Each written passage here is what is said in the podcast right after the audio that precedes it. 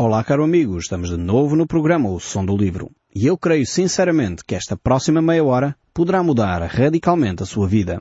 Pois Deus quer falar consigo, mesmo depois de desligar o seu rádio. Eu sou Paulo Chaveiro e nós hoje estamos de volta a esta pequena epístola do livro de Judas. Estamos no verso 4 e é realmente um texto extremamente importante, pois fala acerca dos homens que no seu discurso dizem uma coisa bonita até, mas na sua vida, na sua prática, no seu coração, na realidade creem noutra. Em outras palavras, eh, são pessoas eh, que transformam, eh, no fundo, a sua realidade. Dizem uma coisa, mas na realidade praticam outra. Parecem servos da luz, usando as palavras do apóstolo Paulo, mas na realidade eles são servos das trevas. Nós no último programa falámos acerca do, destas passagens, várias delas, que falam acerca destes falsos mestres que dissimuladamente, usando aqui as palavras de Judas, entram nas comunidades cristãs e vão pervertendo uh, o ensino bíblico. Vão introduzindo elementos estranhos ao ensino bíblico. E infelizmente nós temos que ser muito transparentes uh, e ter que dizer que uh, o nosso cristianismo no nosso país uh, está cheio de práticas pagãs. Muitas destas práticas foram introduzidas dissimuladamente. Algumas delas um, são inócuas, não fazem mal nenhum, enfim, não acrescentam, mas também não prejudicam. Mas há outras que são efetivamente prejudiciais ao nosso envolvimento espiritual. Uh, hoje em dia temos muitas práticas que foram misturadas com o cristianismo uh, e que hoje em dia são, vivem, convivem de uma forma uh, pacífica, entre aspas, com a vivência cristã. E nós temos que ter cuidado com estas práticas. A Bíblia mostra claramente que há determinadas atitudes que nos fazem afastar da comunhão com Deus. E quando são práticas ligadas com o caráter, quando são práticas ligadas com a ética de vida, então a essas nós temos que ter muita atenção, dar muita atenção e não permitir que elas vão desvirtuando a nossa fé. É por isso que é sempre importante voltarmos uh, à Bíblia, porque a Bíblia é o nosso padrão, é a nossa, é a nossa bitola por onde nós podemos reger a nossa vida. Então é mais fácil ficar com aquilo que é fundamental para a nossa fé do que tentarmos introduzir elementos que muitas vezes são até uh, interessantes, mas que na realidade não estão nas Escrituras. Uh, e de facto há muitas comunidades cristãs, sejam elas evangélicas, protestantes, católicas ou outras, que vão introduzindo uh, estes elementos estranhos à fé cristã e depois, passado alguns anos, passou a ser regra naquela comunidade assim e às vezes já nem sabemos muito bem a origem daquela prática temos que ter muita atenção. Por exemplo, o apóstolo Pedro, continuando só a dar alguns textos bíblicos para reforçar esta ideia de alerta, de cuidado que nós devemos ter nas nossas comunidades, o apóstolo Pedro uh, fala sobre isto. Na sua segunda carta, no, no capítulo 2, no verso 1, ele diz assim, Assim como no meio do povo surgiram falsos profetas, assim também haverá entre vós falsos mestres, os quais introduzirão dissimuladamente, usa aqui a mesma expressão que Judas, introduzirão dissimuladamente heresias destruidoras até ao ponto de renegarem o soberano Senhor que nos resgatou, trazendo sobre si mesmo repentina destruição. Vemos aqui que eh, o apóstolo Pedro traz uma reflexão muito semelhante. Mais uma vez, estas pessoas eh, vivem eh, uma, uma vida paralela. Ou seja, ensinam uma coisa, mas na prática vivem outra. E temos uma série de exemplos ao longo do nosso país, infelizmente, de líderes religiosos assim. Que lá uh, no altar, lá no púlpito, têm um discurso muito bonito, mas depois na prática, no dia a dia, no concreto uh, das suas ações, vivem outra coisa completamente diferente. Uh, isto a Bíblia mostra que se é uma questão permanente, uma questão de vida, portanto, viverem desta maneira, eles provavelmente serão falsos mestres. Tomemos muita atenção a esses discursos bonitos, mas que depois na prática não, não correspondem à vivência diária. Então o apóstolo Pedro, o apóstolo Paulo, Judas, nos avisam destes perigos uh, que uh, muitos mestres apresentam. É necessário efetivamente que nós tenhamos isto em, em, em, mente. São atitudes dissimuladas. É aquela imagem que eu dei no último programa de alguém que entra pela porta dos fundos. Uh, alguém que não entra num confronto direto. Alguém que não entra por aquilo que é mais uh, descarado, podemos dizer assim. Mas são coisas dissimuladas. A uh, dissimulação é isso mesmo. É, é uma atitude que não se percebe bem se é peixe, se é carne. Fica ali em cima do muro, como costumamos dizer, estou a usar expressões mais corriqueiras para tentarmos entender o que é que significa esta ideia de dissimulação. É algo, disfarçado. Algo que parece ser uma coisa, mas na realidade é outra. Eh, então temos que ter esta ideia de, de, de, estar muito mais atentos àquilo que é dissimulado, àquilo que é camuflado. Uh, Lembro-me, eh, vem-me à ideia esta ideia que quando estava na tropa, eles ensinavam as pessoas a, a, a esconderem-se no mato, então tinham que pôr arbustos e fingir, colocar no, na farda uh, aqueles ramos para, no fundo, se poderem confundir mais com o mato e, e entre aspas, o inimigo, ou, ou sem aspas, não detectar facilmente uh, cada um de nós que estava ali no exercício. Então é esta ideia de estar escondido, de estar, uh, parece, parecíamos uh, nos confundir com o mato, mas na realidade eram homens que estavam ali. Então esta é a ideia de dissimulação. Então temos que ter muita atenção. Eh, porque nas comunidades cristãs isto vai acontecer. Provavelmente na sua comunidade se calhar isto acontece. E tem a ver com os líderes, em primeiro lugar. Às vezes acontece também no meio da congregação, no meio da comunidade, mas é muito mais pernicioso, muito mais preocupante quando isso uh, surge do meio da liderança. Quando é a própria liderança que traz estes conceitos. E, e olha, eu tenho que vos confessar, eu tenho ouvido as maiores barbaridades de líderes que se afirmam às vezes pastores, padres, bispos, apóstolos, é de onde eu tenho ouvido, às vezes teólogos, pessoas que se dizem teólogos, intitulam-se com um nome pomposo, mas depois dizem as maiores barbaridades. Algumas delas chegam a afirmar que Jesus não morreu na cruz, que Jesus não ressuscitou ou ressuscitou só na boca do, dos apóstolos. Outras pessoas que se dizem teólogos negam a divindade de Jesus Cristo. É o que Judas está aqui a alertar. Cuidado com este tipo de, de, de pessoas. São falsos mestres. Ele mostra aqui uh, três aspectos uh, que nós podemos identificar facilmente uh, sobre estes falsos mestres. Por exemplo, o apóstolo Paulo utiliza a mesma metodologia para nos ensinar a ter cuidado com os falsos mestres. Olha, usando, por exemplo, 2 Timóteo capítulo 3, o verso 5 em diante, ele diz assim, tendo forma de piedade, negando-lhe entretanto o poder. Foge também destes. É interessante ver que normalmente os, os, falsos mestres têm uma forma de piedade, assim, de santidade. Parecem umas pessoas boas. Uh, aparentemente vêm assim bem vestidos, uh, vêm bem lavadinhos, mas no entanto negam o poder de Deus. Uh, portanto, eles claramente pela sua prática estão constantemente a pôr em causa aquilo que Deus está a fazer na vida dos outros, racionalizam normalmente as coisas de Deus, começam a justificar com argumentos humanos aquilo que está a acontecer a nível espiritual. Foge, diz o apóstolo Paulo, ouçamos o apóstolo Paulo, foge também destes. Depois ele continua a dizer, pois entre estes se encontram os que penetram sorrateiramente nas casas e conseguem cativar mulherzinhas sobrecarregadas de pecado, conduzindo-as uh, por várias paixões, que aprendem sempre e jamais chegam uh, ao conhecimento da verdade. Vejam bem, estes falsos mestres têm uma vida dupla, uma vida uh, onde o seu caráter não corresponde ao ensino bíblico e tem aqui uh, relacionamentos claramente extraconjugais, uh, relacionamentos promíscuos em termos sexuais e é disto que está aqui a falar e infelizmente nós sabemos de vários casos no nosso país assim onde os líderes religiosos depois têm afilhados aqui, afilhados acolá, uma situação que se descobre afinal de infidelidade aqui ou acolá, foge destes, estes são os falsos mestres, diz as Escrituras.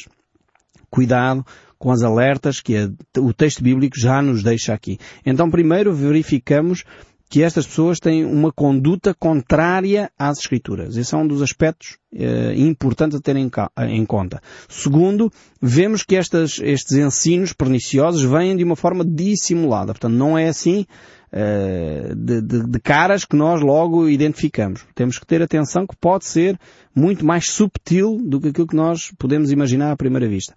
E depois vemos ainda que eles claramente negam quem Jesus é. Três aspectos fundamentais que nos mostram os falsos mestres. Uh, Judas reforça esta ideia e, Paulo continua a reforçá-la uh, ao longo de vários textos bíblicos que ele nos deixa. Por exemplo, Gálatas, capítulo 2, ele diz assim, E isto por causa dos falsos irmãos que se entremeteram com o fim de espreitar a nossa liberdade que temos em Cristo Jesus e reduzir-nos à escravidão. Aqui o apóstolo Paulo introduz uh, um novo aspecto. Normalmente estes falsos mestres são extremamente uh, religiosos. Uh, o que é que eu quero dizer com isto? São pessoas uh, muito apegadas às regras. São capazes de fazer uma grande, um grande conflito por causa de uma regra que não foi cumprida. Entretanto, o seu caráter demonstra realmente muito má atitude noutras áreas. Se calhar vão fazer uma grande questão porque lá no culto canta-se uma música que ele não gostou e que é assim muito mexida ou é muito parada, enfim, dependendo das comunidades eh, de que estamos a falar, não é muito lá o estilo habitual que nós estávamos eh, habituados a, mas na realidade depois se calhar tem na, na, sua vida, é capaz de mentir nos seus impostos, é capaz de, de enganar a sua esposa, mas no entanto fez uma grande questão, uma grande celeuma lá na comunidade porque se chega tarde ou porque Percebe? Peguem regras, pequenas coisinhas para fazer uma grande questão, mas depois nas coisas graves, nas coisas realmente que valem a pena uh, tomar atenção, essa pessoa é muito frágil e muito pouco cuidadosa. Então, tomemos atenção com este tipo de comportamentos. Uh, não quer dizer que não devemos tomar atenção a chegar a horas ao culto, à igreja, não, não, não quer dizer que não devemos tomar atenção aos, aos cânticos que nós cantamos, não é nada disso. Estou a falar é de pessoas que dão muita atenção a essas regras, a essa religiosidade, uh, como diz o apóstolo Paulo aqui, uh, escravizando-nos uh, com o, as regras, uh, retirando-nos a graça e a liberdade que há em Cristo Jesus, que é o, o, caso aqui. Portanto, andam sempre a espreitar a liberdade dos outros para tentar encontrar formas de condenar os outros para de alguma forma eles se sentirem bem, não é? Porque a sua vida, como não corresponde à verdade do Evangelho, eles têm que encontrar falhas nos outros. Mas vivamos nós a vida tranquila da graça, percebendo que em Cristo Jesus temos liberdade uh, nesse mesmo valor, que é o estar em Cristo e não subjugado por regras ou práticas. Depois uh, vejamos então o que diz aqui Judas no verso 4. Ainda estamos no verso 4 do livro de Judas. Diz assim, Pois certos indivíduos, vamos voltar a esta referência, se introduziram com dissimulação, os quais desde muito foram antecipadamente pronunciados por esta condenação homens ímpios que transformam em libertinagem a graça do nosso Deus e negam o nosso único soberano Senhor, Jesus Cristo. Ou seja, estas pessoas desprezam a liberdade que Deus nos dá em Cristo Jesus uh, e tornam essa liberdade em imoralidade. Ou seja, eu repito esta ideia porque muitas vezes nós não percebemos muito bem o que significa graça. Há pessoas que pensam que graça de Deus é uma licença para pecar, mas não é.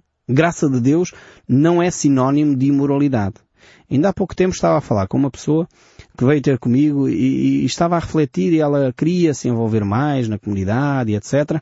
E a certa altura ela dizia, pois eu sei que tenho esta área da minha vida que precisa ser trabalhada. Eu vivo em pecado nesta área. Uh, mas afinal de contas, uh, Deus é um Deus de graça, então e porquê é que eu não posso uh, servir mais ao nosso Deus se Deus é um Deus de graça? E, parecia tão óbvio. Ela própria já tinha chegado à conclusão que estava a viver em pecado. Como é que ainda argumentava e tentava forçar as Escrituras? Muitas vezes esta, esta atitude é preocupante. Quando nós não percebemos que o facto de Deus nos tocar com a sua graça não é sinónimo para eu permanecer no pecado. Ou seja, se eu já percebi que estou em pecado, eu tenho que abandonar esse pecado, deixar esse pecado, para que efetivamente possa estar grato a Deus pela graça com que Ele me tocou esse favor imerecido. Eu não merecia ser tocado por Deus. E às vezes nós confundimos graça de Deus com liberdade para pecar. Deus não nos dá liberdade para pecar. Antes, pelo contrário, Deus fica triste. O Espírito Santo em nós entristece quando nós vivemos em pecado, quando nós não fazemos a vontade de Deus. Mas o facto de Deus nos tocar com a sua graça não é sinónimo que Ele vai aceitar todo o pecado que nós fazemos. Aliás, o apóstolo Paulo escreve aos Gálatas uh, um texto tremendo. A carta aos Gálatas é, é de facto talvez das cartas mais bem trabalhadas neste conceito, entre a, a liberdade que nós temos em Cristo e a, a, vivência que as pessoas fazem no pecado. E Paulo vai tocar nestes aspectos de uma forma tremenda na carta aos Gálatas. Mas o, o capítulo 5, verso 13 diz o seguinte, porque vós, irmãos, fostes chamados à liberdade. Porém, não useis da liberdade para dar ocasião à carne. Sede antes servos uns dos outros pelo amor. O apóstolo Paulo aqui nesta carta aos Gálatas mostra exatamente qual é o padrão. E, e, mostra que nós temos que continuar a servir a Cristo e não à nossa carne. Então ele demonstra que os falsos mestres misturavam a espiritualidade com a imoralidade. E esta era uma atitude do gnosticismo. O apóstolo João, então, nas suas cartas, uh, categoricamente, ele vai desmontar este pensamento. Ele condena severamente o gnosticismo essa prática que, que os gnósticos tinham, porque os gnósticos que ainda hoje influencia a comunidade cristã, mas essa prática que os gnósticos tinham de que o que vale é a espiritualidade, como tal, o corpo é mau, a carne não presta, parece um discurso cristão, não é? A carne não presta, a carne não é boa, como tal vamos fazer, vamos destruir a carne o mais depressa possível. E como tal vamos fazer tudo o que é imoral para acabar com a carne o mais depressa possível. Vamos envolver-nos em orgias, em bebedices, em glutanaria, porque afinal de contas a carne não presta. Percebem como é pernicioso este pensamento? porque parece inicialmente, na sua origem, parece espiritual, parece bíblico. A carne não presta, o que interessa é o espírito. A frase inicial pode ainda ser aproveitada. De resto, a partir daí, todo o raciocínio está completamente a distorcer, a distorcer a verdade bíblica. E, infelizmente, esta influência gnóstica influenciou muito a comunidade cristã e ainda hoje influencia a mente de muitos cristãos. E está presente em muitas comunidades. E há hoje em dia algumas ideias que se vão misturando uh, nas comunidades cristãs e que nós achamos quase que aceitáveis. Hoje em dia, por exemplo, confunde-se uh, de uma forma tremenda, ou confunde-se, mistura-se, troca-se quase uh, algumas ideias e, e, passamos a achar isso normal. Por exemplo, troca-se o sexo com a ideia do amor. E achamos que sexo e amor é quase a mesma coisa. Então, uh, vale, vale fazer sexo em qualquer altura, porque afinal de contas temos que amar. Isto é, é pernicioso. A palavra de Deus mostra que, que o relacionamento sexual está envolvendo a intimidade uh, das pessoas. E hoje em dia tem-se relações sexuais mesmo não havendo intimidade. As pessoas acham isso quase natural, normal, isso a ideia de, de, guardar o relacionamento sexual para o casamento é uma coisa do passado e depois a gente começa a ver os traumas, as feridas emocionais que as pessoas têm porque efetivamente não, não perceberam qual é a intenção de Deus ao dar-nos a, a possibilidade de ter um relacionamento sexual. Depois, por exemplo, hoje em dia confunde-se muito o, o dinheiro com uh, o desenvolvimento uh, intelectual. Pensamos que a pessoa que tem dinheiro necessariamente é inteligente. E isto é outra confusão que muitas vezes tem gerado conflitos. Porque nem sempre é assim.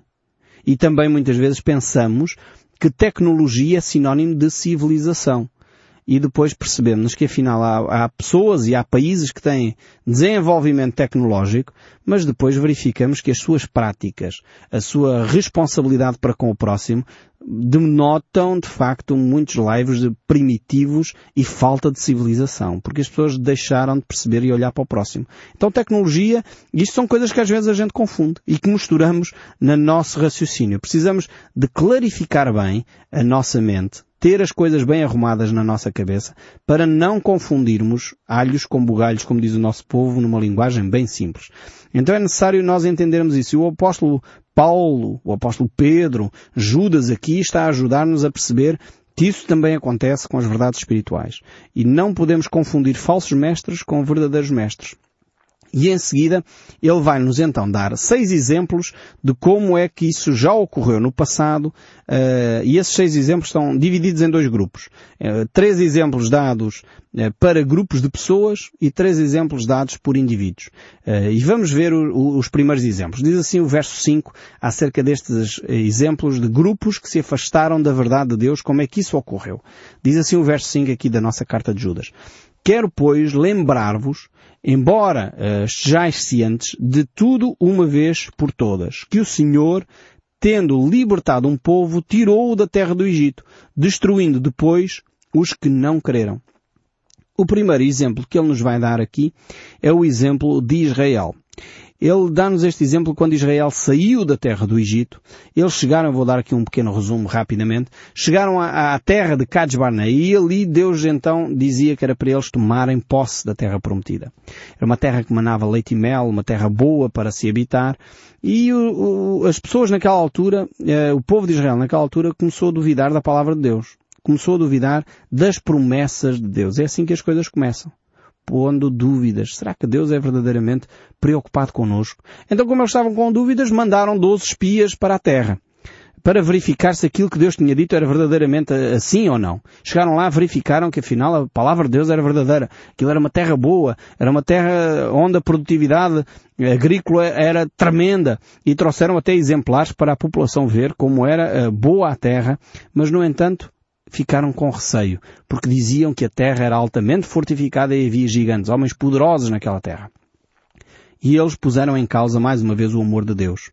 E por isso, eh, porque não quiseram seguir a promessa de Deus, Deus disse, ok, então se é assim, vocês vão vaguear durante 38 anos no deserto, até que toda esta geração possa perecer. Porque eles diziam, bem, nós vamos entrar em conflito com aqueles povos e os nossos filhos como vai ser?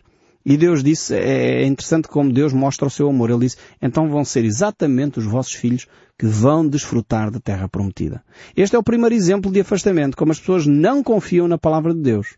E porque não confiaram na palavra de Deus, afastaram-se claramente daquilo que eram os princípios de Deus e as promessas de Deus.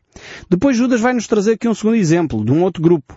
Diz o verso 6, E a anjos, os que não guardaram seu estado original, mas abandonaram seu próprio domicílio, ele tem guardado sobre trevas, em algemas eternas, para o juízo do grande dia. Aqui ele vai dar um segundo exemplo de afastamento de Deus que são dos seres espirituais, dos anjos. E estes anjos nós vamos estudá-los no próximo programa. Vamos verificar como é que estes anjos fizeram a sua opção de se rebelar contra Deus e afastar-se daquilo que era a palavra de Deus. Judas vai certamente nos ajudar a refletir sobre isso e eu espero sinceramente que o som deste livro continue a falar consigo, mesmo depois de desligar o seu rádio. Que Deus o abençoe ricamente e até ao próximo programa.